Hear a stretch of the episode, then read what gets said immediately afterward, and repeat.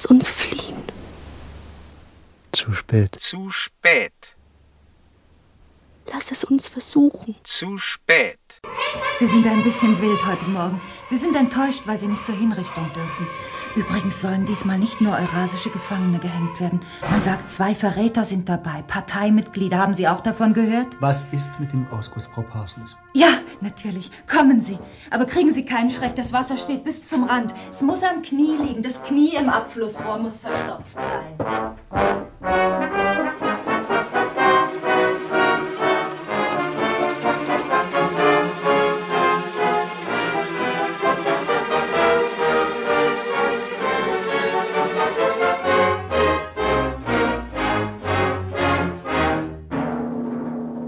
1984. Ein Hörspiel von Christoph Gahl. Nach dem Roman von George Orwell.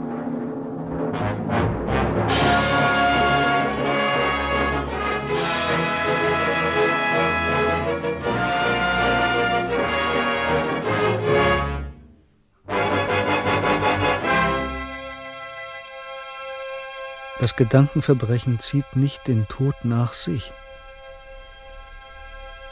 Das Gedankenverbrechen ist der Tod.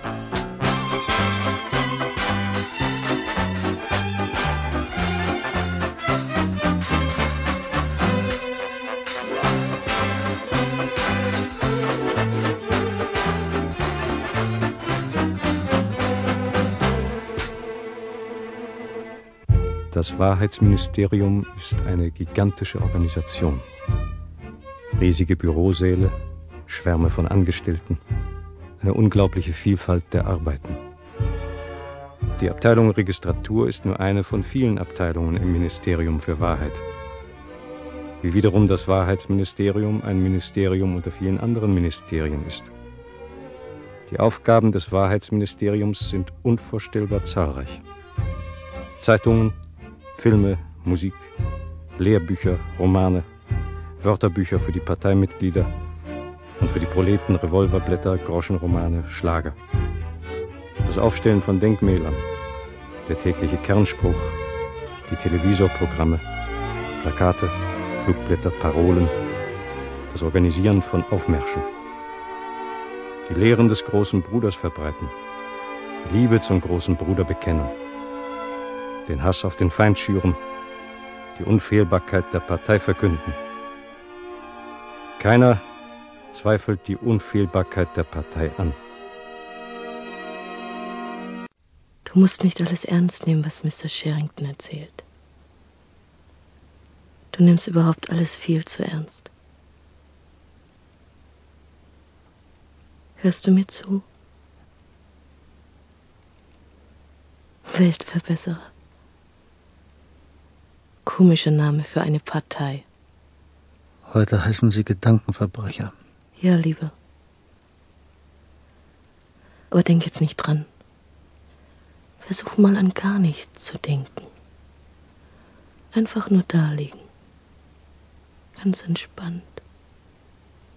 Ich weiß nicht, ob ich das kann. Nicht sprechen. Und Augen zu. Du liegst auf einer Wiese, mitten im Wald. Ein Mädchen beugt sich über dich und massiert dir die Schläfen. Merkst du, wie der Druck weicht? Merkst du es? Ich darf nicht sprechen. Jedenfalls geht es dir schon besser. Ganz in eurer Nähe steht eine Birke. Und unter der Birke.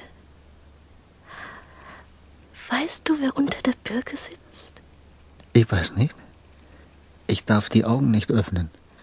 Aber riechen darfst du. Das Mädchen, das mir die Schläfen massiert, duftet nach Veilchen. Parfüm vom schwarzen Markt. Wenn das der große Bruder wüsste. Er weiß es.